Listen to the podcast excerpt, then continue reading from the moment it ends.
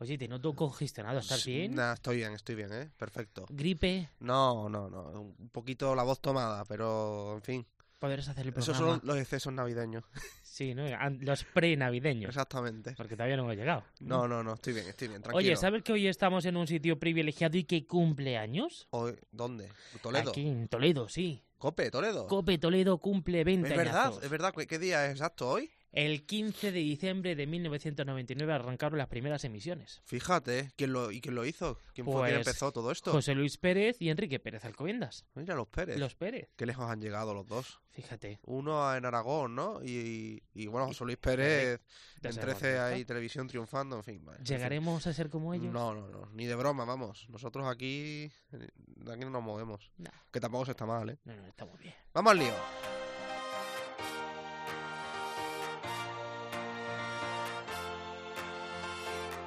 José Melero y Fran Simón. Imparables. Cope, estar informado.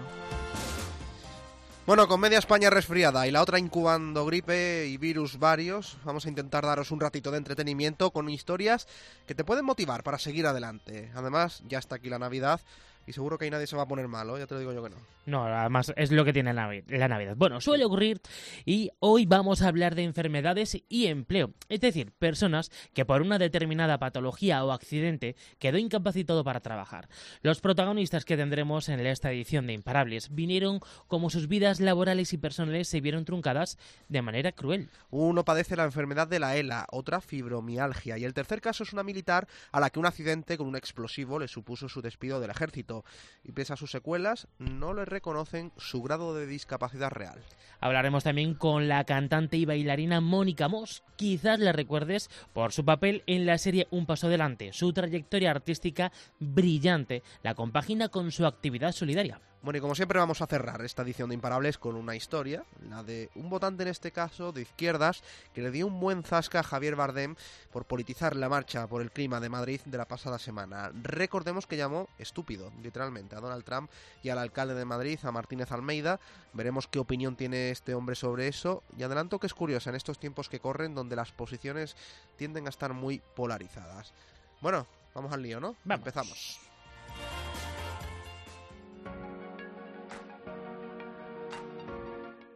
José Melero y Fran Simón. Imparables. Cope, estar informado. Esta semana nos ha dejado a los 34 años de vida Pete Fretz, el enfermo de ELA que demostró que los retos virales podrían contribuir a la investigación de enfermedades tan crueles e invasivas como es esta, como es la ELA. Lo logró, recordad, a través de la campaña del cubo de agua fría en 2014 a la que se prestaron además eh, personajes eh, famosísimos ¿no? de, de todo el mundo. Por ejemplo, Paco González, ¿no? de tiempo de juego, eh, lo partido, lo recuerdo Sí, ahora. sí. Jordi Sabaté espera que esos descubrimientos sobre la ELA le permitan curarse algún día. La padece desde hace cinco años. Es una de las 4.000 víctimas de nuestro país. Cada día se diagnostican en España tres nuevos casos y mueren otros tres. Una verdadera máquina de matar. A Jordi el diagnóstico no le llegaría hasta hace un año y medio, ya que los médicos no daban con la tecla. La vida de este catalán afincado en Castelldefels cambió radicalmente. A día de hoy no puede andar y se comunica a través de un detector de lectura visual. Una voz robótica, como dice él, de macho ibérico español. Jordi, un lustro desde el día que te diagnosticaron la ELA. Cuando recuerdas aquel día, ¿lo haces de frente, lo haces sin miedos o lo haces con dolor? Primero de todo quiero daros las gracias por darme la oportunidad de dar voz a la ELA con mi voz robótica de macho ibérico español, criado en tierras catalanas. Ja, ja, ja, ja. Gracias. Sinceramente, cuando me dieron el diagnóstico de ELA, me sentí aliviado y por fin pude saber con certeza lo que realmente tenía, ya que estuve tres largos años de médico en médico, de prueba en prueba, y con diagnósticos erróneos. Y yo ya hace un año y medio aproximadamente que ya me pude preparar y hacer una idea que lo más probable era que tuviera ELA, por lo que yo ya pasé antes del terrible diagnóstico definitivo, por el miedo, el terror y el pánico más inmenso que jamás pude imaginar. Pero son etapas y el ser humano es fuerte, y te vas adaptando psicológicamente a la situación. Jordi, con la enfermedad no pudiste continuar con tu empresa de publicidad y diseño gráfico. ¿A cambio recibes algún tipo de compensación por tu discapacidad o eso en el mundo de emprendedores y del empresariado no existe? Con mi enfermedad, tuve que cerrar mi empresa de artes gráficas y publicidad, la cual empecé desde cero cuando tenía 23 años. Y a los 33 me vi con la obligación de cerrarla ya que de salud ya estaba bastante perjudicado. Y con un diagnóstico de ELA. Ya fue la gota que hizo que tomara esa decisión. En España, los pequeños y medianos empresarios, estamos muy desprotegidos. Yo no cobré ninguna compensación económica por mi discapacidad. Al contrario, tuve que pagar para poder cerrar la empresa. Y después de muchos meses de interminables gestiones, me concedieron la pensión de gran invalidez. Pero como era autónomo, me corresponde una pensión que no me permitiría vivir dignamente, ni asumir el coste de los cuidados que necesito. La ELA es una enfermedad para ricos, y si no tuviera ayuda económica de mi familia, la verdad, que estaría en una situación crítica. Es vergonzoso.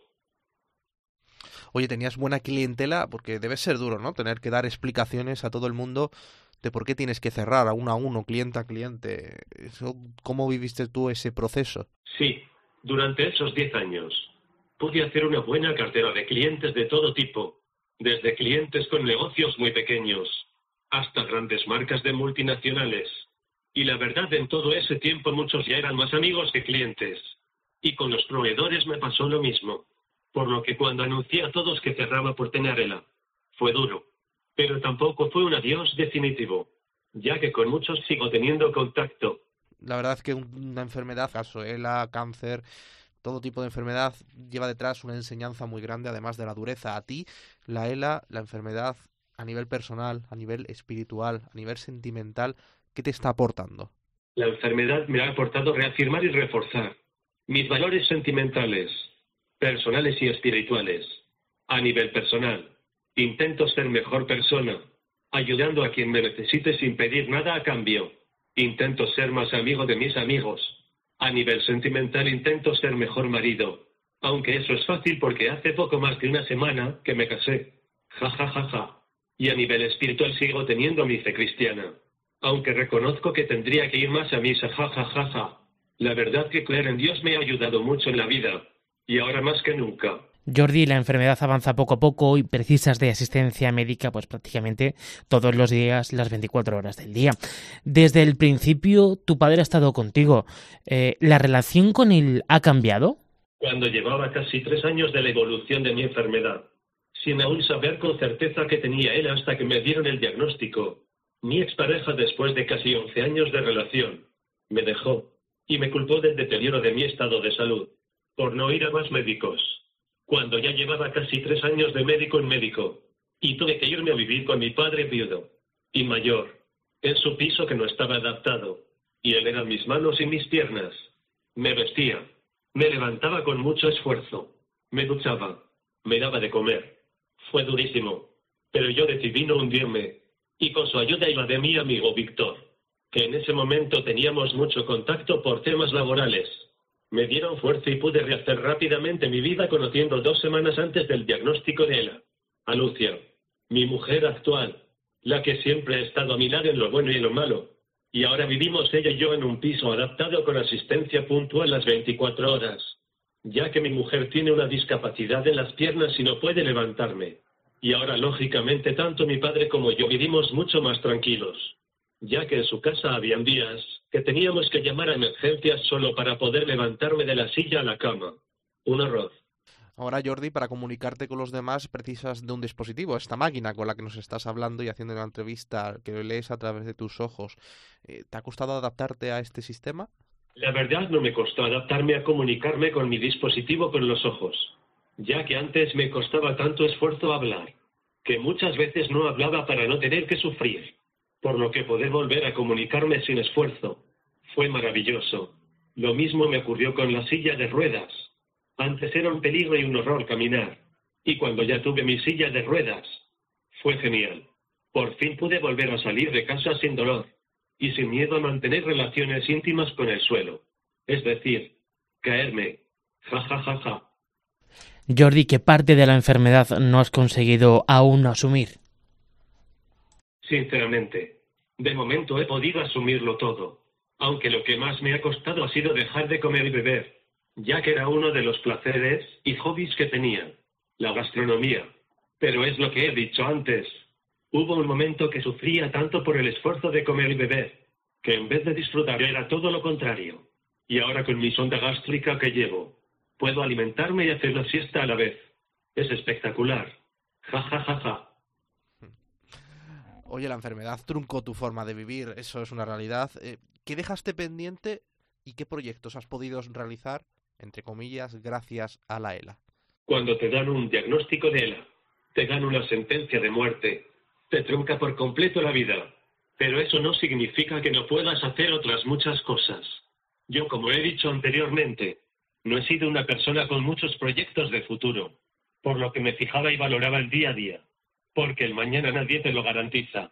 Y si antes ya vivía el día a día intensamente, ahora gracias a la ELA, puedo vivir aún más intensamente y sin el estrés que tenía antes del trabajo, el dinero y demás cosas que muchas veces condicionaban para poder ser plenamente feliz. Aunque yo tengo la suerte de que gracias a mi familia puedo pagar mi vivienda y mis cuidados. En esto soy muy afortunado, porque por desgracia no todo el mundo tiene esa suerte. Con las ayudas ridículas que tenemos los enfermos de ELA, no nos permite tener cuidados vitales las 24 horas, que es lo que necesitamos. ¿Tienes esperanza de que se encuentre una solución a tu enfermedad antes de que bueno, llegue el final? Por supuesto que tengo esperanza que se encuentre la cura de la ELA. Hace 150 años que se conoce esta enfermedad, pero se ha investigado más en estos últimos cinco años que en los últimos 100 años, por lo que quién sabe si mañana se encuentra la cura y por qué no. Todo puede ser en la vida del Señor. Igualmente necesitamos que se invierta más dinero para la investigación de la ELA. No olvidemos que en España hay 4.000 enfermos de ELA y cada día se diagnostican tres nuevos casos y cada día mueren tres casos más. La ELA es una máquina de matar y hay que pararla. Ya. Por cierto, ayer falleció Pete Freitz a los 34 años, después de luchar siete años contra la ELA. Fue el héroe que inició la famosa campaña del cubo de agua helada, la cual recaudó 200 millones de dólares para la investigación de la ELA. Y gracias a ellos se encontraron nuevos genes vinculados a la ELA. También ayer falleció por la ELA un grande de España, mi amigo Corzo, un joven guardia civil. En paz descansen. Ahí va ese mensaje, por supuesto, para ambos. Eh, Peter Freitz, que sin duda marcó también una antes y un después en eh, esta lucha contra esta enfermedad. Oye, eh, Jordi, falta investigación, aunque se haya avanzado mucho, y falta mucho por hacer. Y mientras tanto, las asistencias sanitarias realizan una gran labor. Eso sí, si le dejan, porque hubo un momento eh, este otoño que te quedaste sin ella por los cortes de los eh, CDR tras la sentencia del proceso cuando se armó la Marimorena en toda Cataluña, sobre todo en Barcelona. Oye, ¿cómo recuerdas ese día en el que te quedaste sin asistencia sanitaria? Debió ser un día mm, horrible. Referente a la situación que estamos viviendo en mi preciosa Cataluña, es desesperante.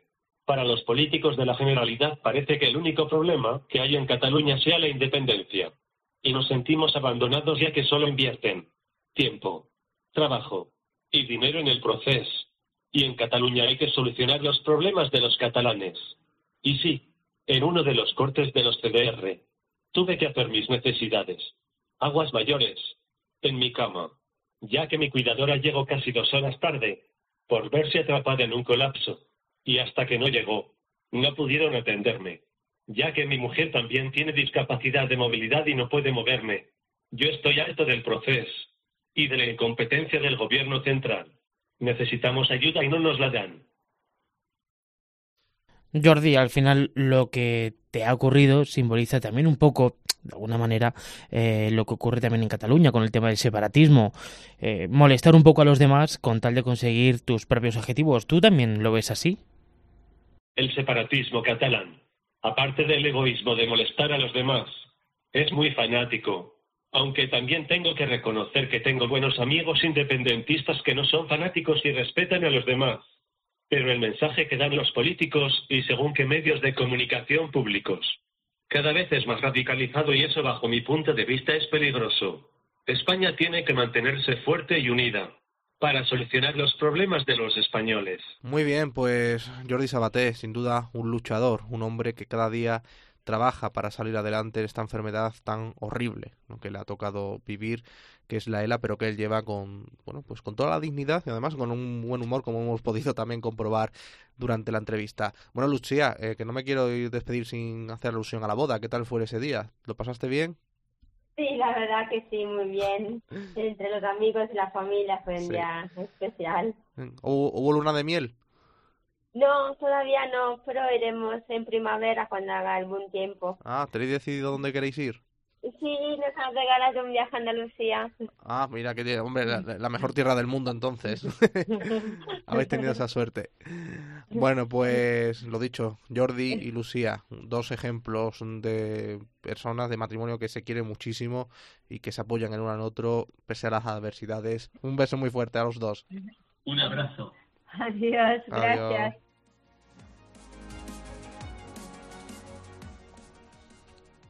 Laura Velasco alistó al ejército por vocación de servicio a su país. ¿Ese eres tú? Ah, coño, verdad. Laura Velasco se alistó al ejército por vocación de servicio a su país. Dejó su empleo estable para ingresar en las Fuerzas Armadas, pero su estancia en Afganistán en el año 2010 como parte de la misión de la OTAN cambió su vida. Y es que el 15 de julio la soldado resultó herida de gravedad tras precipitarse desde una altura de 3 metros mientras registraba un vehículo para detectar explosivos. Unos días más tarde tuvo que ser operada. El accidente laboral le dejó secuelas en el tobillo y la rodilla. A día de hoy camina con muletas, nueve años después de aquello. Pero lo que realmente le duele a Laura, más que las heridas, es el trato que recibió por parte del ejército, que la despidió cuando le faltaban cinco meses para cumplir su contrato. Lo hicieron a través de un mensaje de móvil. Aún percibe algo de paro, pero su incertidumbre económica acecha. Tanto es así que tuvo que trasladarse junto a sus hijos de dos y tres años a casa de sus padres en Manises, Valencia. Desde que se efectuara su despido, Laura emprende una batalla legal para que reconozcan su grado de discapacidad real. Y es que además de las secuelas y de las múltiples operaciones, ha perdido tres nervios, dos tendones, los ligamentos internos, el pie y la rodilla equino, contusiones en la espalda.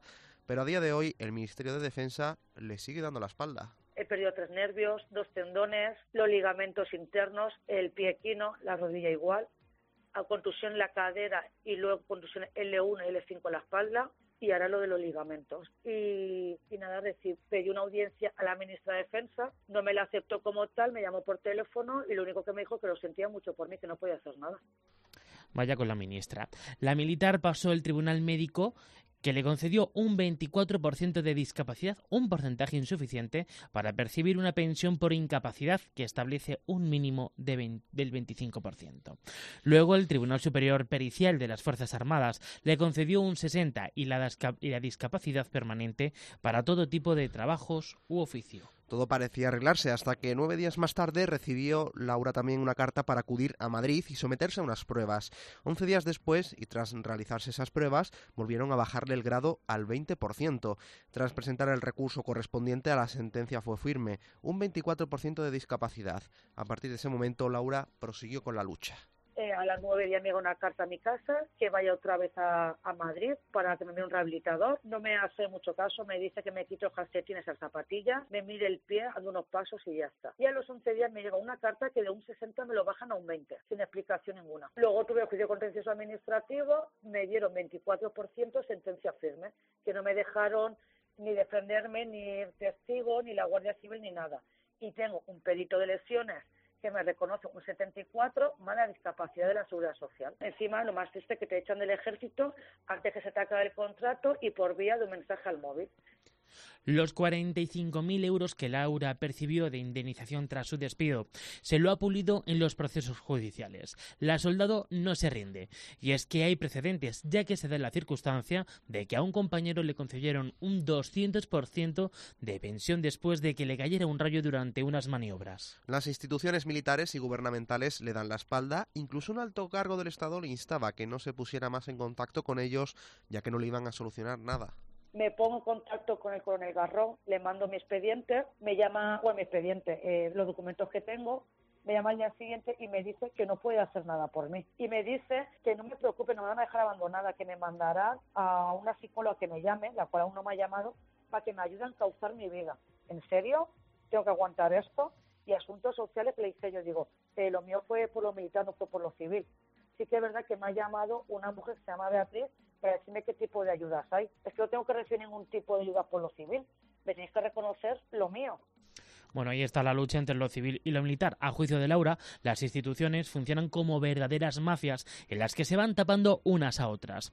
No está capacitada para trabajar, conducir o andar con normalidad, pero lo que más frustra a la soldado es no poder compartir momentos junto a sus dos hijos. Voy con muleta, no puedo conducir y no puedo hacer nada. Si después de movilidad sencilla en el pie, cada dos portes sufro muchas caídas. Sí, y de, y de hecho hasta para la vida diaria necesito depender de gente. Bueno, en este caso mi pareja. Es du- a ver, es duro lo que voy a decir, ¿vale? Yo no puedo darle una infancia digna a mis hijos en el sentido de que no puedo correr con ellos, ni montar en bici, ni cogerlos en brazos porque no tengo estabilidad. O sea, y que te dejen así, ¿en serio? El sentimiento de decepción de Laura con el estamento militar y el Ministerio de Defensa es palpable y no es para menos. Acusa a la ministra de lavarse las manos. y decirte de que lo sienten mucho, que no pueden hacer nada. Y cuando eso es falso, la señora ministra, si quiere, puede solicitar un nuevo tribunal, una nueva revisión, llámelo usted como quiera. Y ahora, pues mira, el viernes la diputada ministra Zaida Cantera me quiere hablar conmigo y tengo una reunión con ella. Por lo menos alguien se digna en mirarme a la cara y en mirar mi documentación, cosa que nadie del Ministerio de Defensa se ha puesto en contacto conmigo. ¿Qué te pasa? ¿Estás bien? No sé cómo explicarle.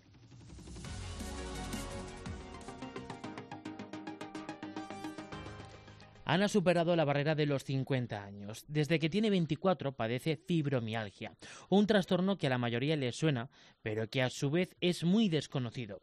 Se caracteriza por el dolor musculoesquelético generalizado, acompañado por fatiga y problemas de sueño, memoria y estado de ánimo. Durante la entrevista, Ana se ha sincerado. Está nada más que regular. Los primeros síntomas aparecieron hace 30 años, tras un informe del Hospital Gregorio Marañón de Madrid, aunque el diagnóstico de la fibromialgia no lo obtuvo hasta hace 5. Yo tenía 24 años, trabajaba en Independiente, estaba recién casada, pues con 24 años pues te comes el mundo, trabajadora, haciendo deporte, de todo, y un día te levantas y, uy, me duele un... Parece que he dormido mal, parece que, que me duele todo, parece que tengo como gripe y desde entonces hasta ahora. Entonces es un impacto personal, laboral, psicosocial, eh, personal, es... mm, es otra es otra otro mundo. Cuando comenzaron los síntomas, Ana trabajaba en una fábrica. No tuvo más remedio que dejarlo. Ahora, como hay famosos con fibromialgia, se le da más importancia y parece que hay más concienciación. Los médicos se pasan la pelota unos a otros diciendo que es un síndrome y no una enfermedad, cuando la Organización Mundial de la Salud la reconoce como enfermedad desde 2012. Porque ahora parece que desde que hay algunos famosos que tienen fibromialgia, como Lady Gaga, Morgan Freeman, parece que en estos años se le está dando importancia. Es una frustración y una soledad y una discriminación, porque eh, si los mismos médicos se pasan la pelota de unos a otros, esto no es una enfermedad, esto es un síndrome, otro esto no es un síndrome, esto es una enfermedad, cuando en la OMS, desde el 1992, está catalogada como una enfermedad. Del 92, no de 2012. Ana confiesa que lleva 30 años sin dormir ni comer bien. Pese a su sufrimiento, asegura sentirse rechazada por la sociedad y su entorno cercano. Vete al médico, te una aspirina. Eso, eso como que anímate, como que eso será reuma, eso será artrosis, eso tal, eso cual. Cuando yo soy súper trabajadora, en realidad, entre comillas, mmm, eres un poquito vaga, por no decir mucho. Entonces tú tienes que demostrar que no lo eres, a costa de tu salud también. En el momento de la conversación, Ana estaba en la cama tras haber sufrido un brote que le impide andar. Yo ahora mismo estaba ya, consti estaba ya constipado, estoy constipado y ahora mismo estoy en la cama tengo un brote y ahora mismo yo no puedo andar. Tengo las dos caderas como si me hubieran soldado los fémures, en la bola del fémur, y yo no puedo andar. Entonces yo por casa pues me muevo como puedo, ¿me entiendes? Y entonces, bueno, pues eso, quien no lo quiere ver es porque no lo quiere ver. Su situación le impide vivir sola, por lo que decidió hace dos años trasladarse a vivir junto a sus padres, ya octogenarios. Sus progenitores tampoco acaban de entender la enfermedad por la que atraviesa su hija. Pues yo he tenido que dejar mi casa. Llevo dos años tengo que dejar mi casa y en casa de mis padres, pero mis padres tienen 80 años y yo no estoy tampoco para cuidar a nadie, pero es como que no no no no quieren verlo tampoco. Y y cómo y por qué no vas al médico, mamá? Si es que vamos a ver y ya tienes que decir, vamos a ver, si es que hasta ya me han dado la baja y hasta estoy pasando por el tribunal, eso es por algo, es algo que tiene entonces te cansas de repetirlo y lo que haces es que te metes en la cama y punto. Ella dice que no quiere ser desagradecida con sus padres, puesto que, bueno, no trabaja, no percibe ninguna pensión y que encima, bueno, pues está viviendo con ellos. Es carne de ansiedad y de depresión. Sí, tengo depresión, claro, y la ansiedad y todo lo que conlleva esta enfermedad. Tengo, pues eso, estoy ahora mismo sin cobrar nada. Yo ahora mismo no tengo ningún tipo de ingreso, tengo una hipoteca. Y ahora mismo, mm, claro que sí de caída, estoy, estoy muerta de pánico, porque esto no es un, un batacazo que he pegado ahora. Llevo 30 años y no es el primero. Y como no es el primero, ni la primera crisis económica que paso, sé todo lo que esto conlleva. Estoy muerta de pánico porque, porque es que, claro, el cuerpo cada vez te reacciona menos. Pese a todo, espera que pronto se encuentre una solución que al menos palíe los efectos de la fibromialgia. Vaya tres casos que hemos conocido, ¿eh? Tres casos. Pues sí, vaya tres casos, el de Ana, el de, bueno, pues la militar que esa, tiene esa lucha encarnizada entre Ministerio de Defensa y la parte civil, es decir, la Seguridad Social, y también con... con Jordi Sabaté. Con Jordi Sabaté. Enfermo de ELA, bueno, pues se, se- se suele decir en estos casos, ¿no? Fibromialgia y ELA, no hay parece un, ahora mismo de momento un tratamiento eficaz que pueda acabar con esas enfermedades y como siempre, pues eh, la investigación será las claves y campañas como la que protagonizó hace unos años Pete, Fre- Pete Fretz en el año 2014 con esa campaña de cubo de agua fría que consiguió muchísimas cosas y avanzar en la investigación sobre esta enfermedad. Toda ayuda es poca. Vamos con otros asuntos, ¿no? Un poquito más agradable. un poquito Vamos más. al lío, venga.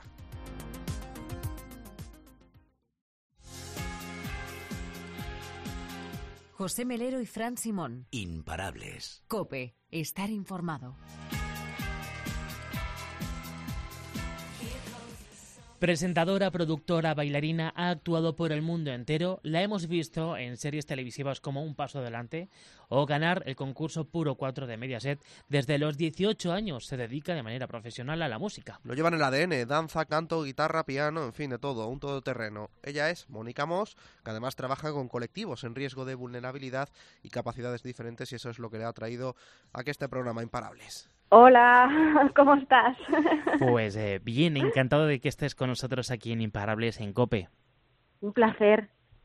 Oye, hemos destacado muchas cosas en la presentación bailarina, de danza, y claro, nos, nos lo has dicho, lo llevas en el ADN. ¿Cómo te sientes tú? Jo, pues es que la verdad de, yo desde pequeñita he bailado, he cantado, he compuesto canciones ya en el coro de la iglesia, en mi colegio. Entonces es una cosa que realmente va muy unida a mi sustancia, el tema artístico, ¿no? Comunicarme pues a través de todas las herramientas que he ido desarrollando todos estos años.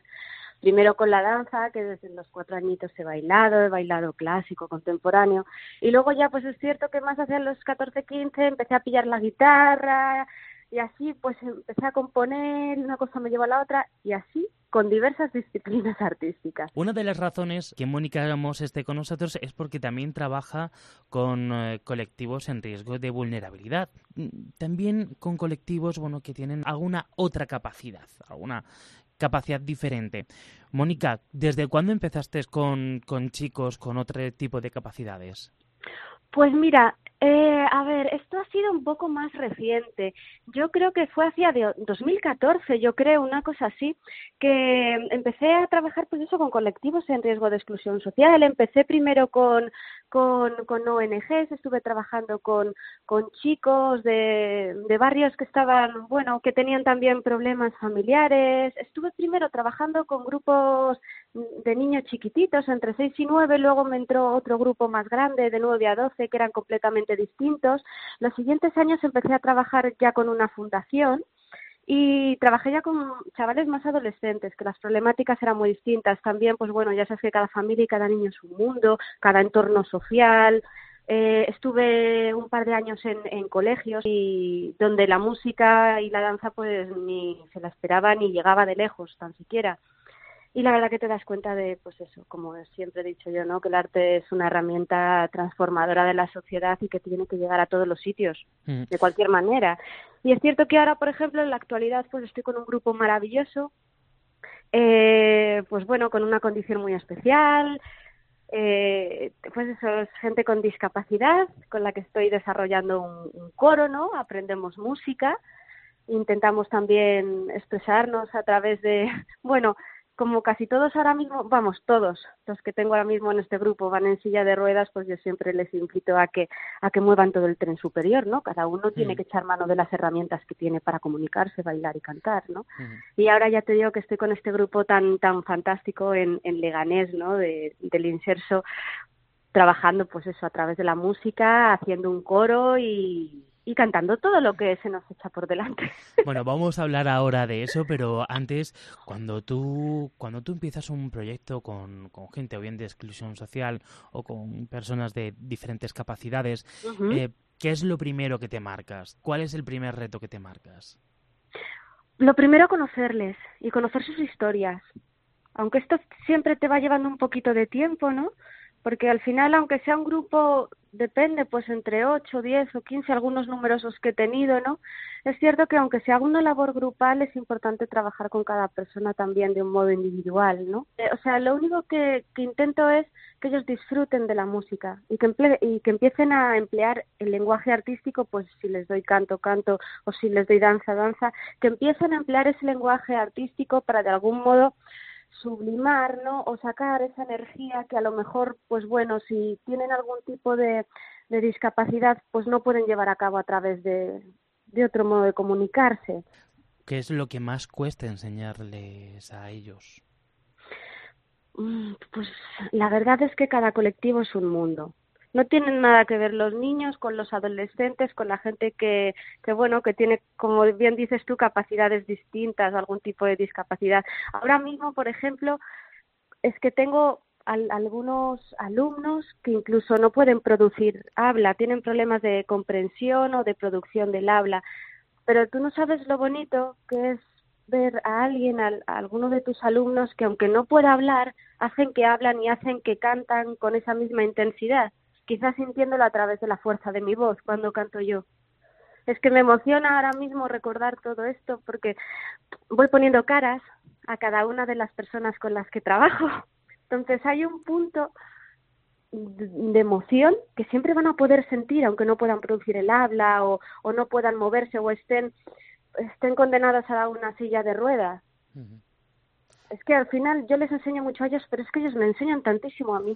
De eso yo te quería preguntar a ti, ¿qué te enseñan ellos?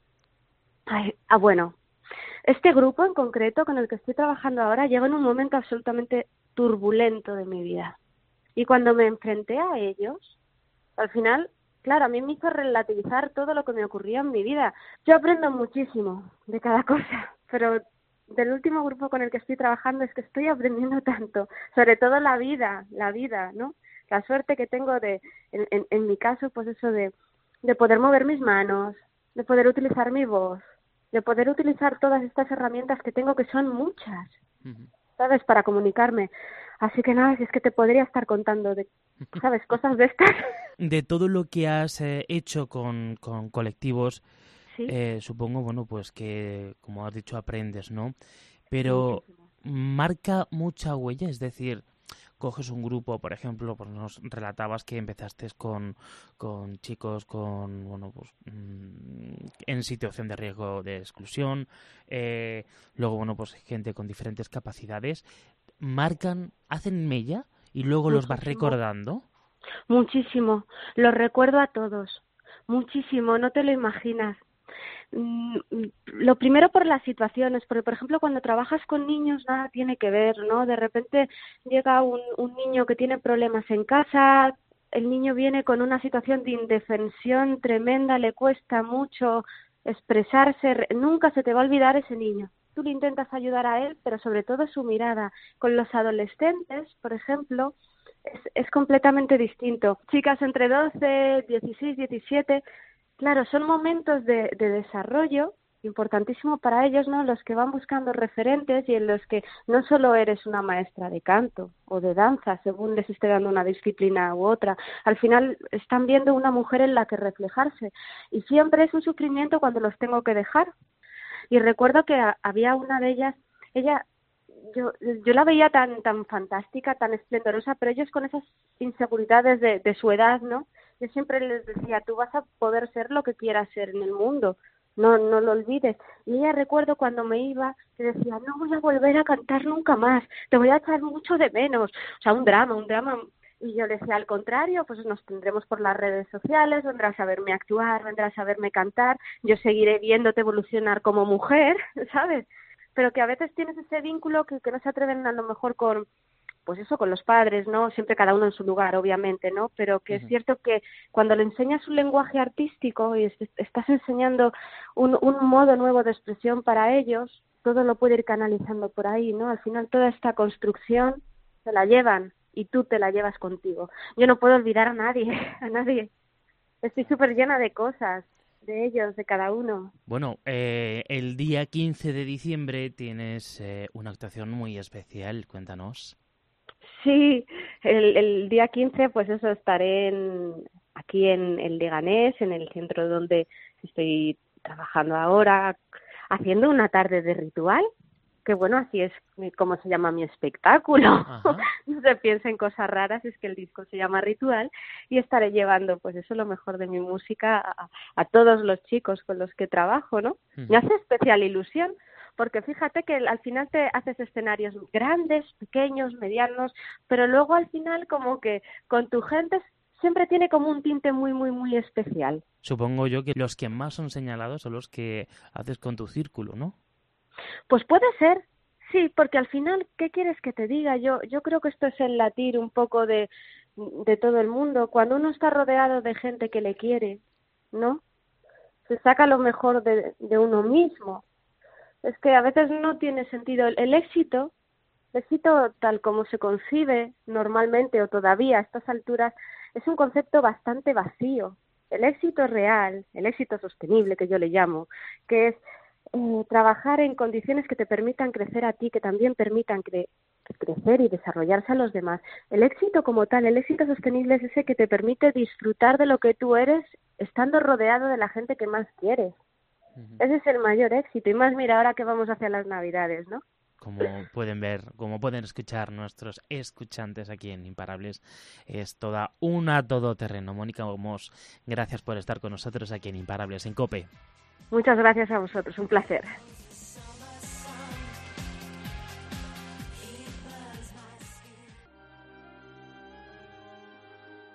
José Melero y Fran Simón. Imparables. Cope, estar informado. Qué triste te has puesto hoy, ¿no? Me he puesto bucólico. Pues si ahora es época de esperanza, de optimismo. Bueno, pero ese es el momento de arranque. ¿Cuándo vas a poner a Rafael en el cierre de... para la semana que viene ya? a lo Venga, mejor? va, la semana que viene, sí. El tamborilero o algo. Un estreno. El, el porrón pom pom. Un estreno. en fin. Bueno, ¿qué nos has traído hoy? Bueno, pues hoy te he traído Uy, un... tenemos visita en el estudio. Sí, fíjate, anda, qué Uy, bien. José Andrés. Míralo, también está resfriado.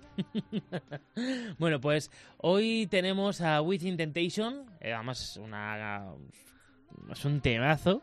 ¿Sí? Además, Esto, esto lo has tenido que escuchar, mira, mira. A ver. Si es que yo no tengo tiempo para estar melancólico ni bucólico ni nada. Sí, no puedo. ¿Este qué tema es? Pues mira, se llama Stay My Ground. Ajá. Viene del tema del año 2005. Ah, ¿de 2005 este tema ya? Fíjate.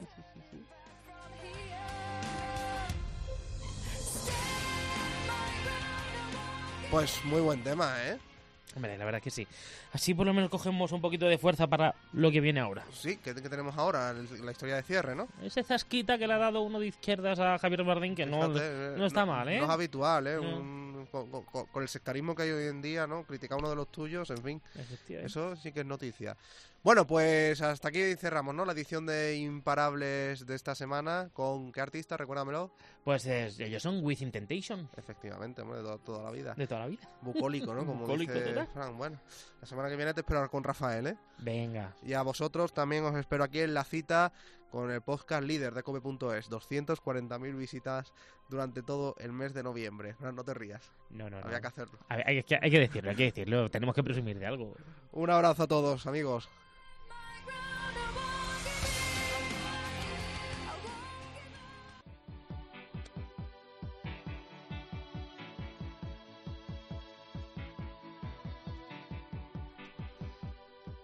Elías es un madrileño de mediana edad. Estudió la carrera de medicina y siempre ha mostrado una especial sensibilidad por el cuidado del medio ambiente. De hecho, su medio de transporte generalmente es la bicicleta o el patín eléctrico de alquiler. Asistió el pasado viernes 6 de diciembre a la Marcha por el Clima de Madrid, en el marco de esta cumbre que se está celebrando. Allí tuvo la oportunidad de escuchar el discurso del actor Javier Bardem.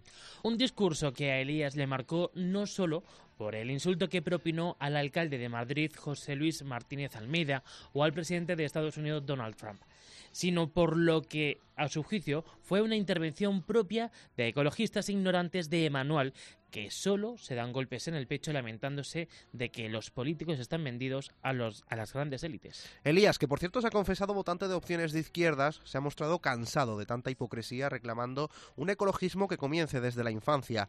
Considera que el sistema educativo actual es más bien destructivo con el medio ambiente. Ante esta circunstancia, Elías, Elías pregunta ¿desde cuándo Javier Bardem es ecologista? De hecho, ha recordado que el actor viaja de España a Estados Unidos, país donde reside de manera habitual, en su jet privado además de emplear un vehículo con gasolina altamente contaminante. Pese a la crítica al célebre actor, reconoce su tarea por concienciar sobre la situación que vive la Antártida desde principios de 2018, pero matiza que la ecología no es solo proteger y concienciar sobre la Antártida y los casquetes polares, sino trabajar por sensibilizar a la población sobre el plástico, la reutilización de los enseres, fomentar la reforestación de bosques, limpieza de mares, en fin, y buscar otras soluciones a los combustibles contaminantes y a la producción de energía. Así las cosas, Elías ha instado a Bardem a no insultar gratuitamente a un político que no es de su cuerda ideológica y a preocuparse más por dar ejemplo. Ahí queda eso.